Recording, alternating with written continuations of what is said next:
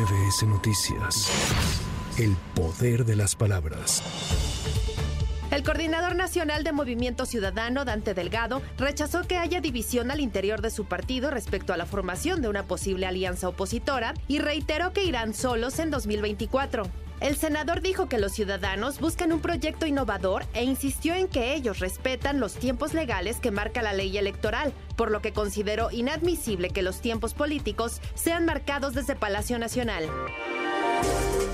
Este lunes se anunció la edición 2023 del Buen Fin que se llevará a cabo del 17 al 20 de noviembre. Se esperan captar entre 5 y 6% más ventas que las registradas el año pasado que ascendieron a 134 mil millones de pesos.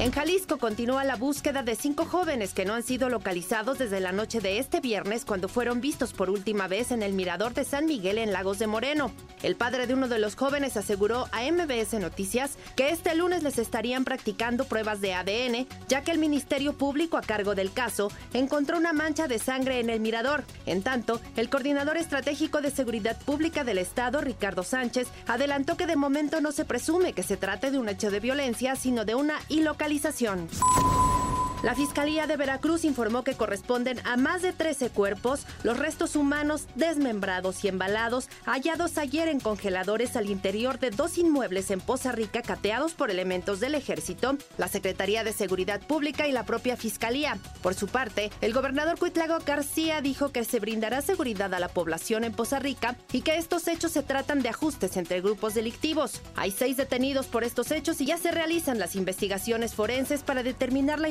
de las víctimas. Para MBS Noticias, Sheila Amador.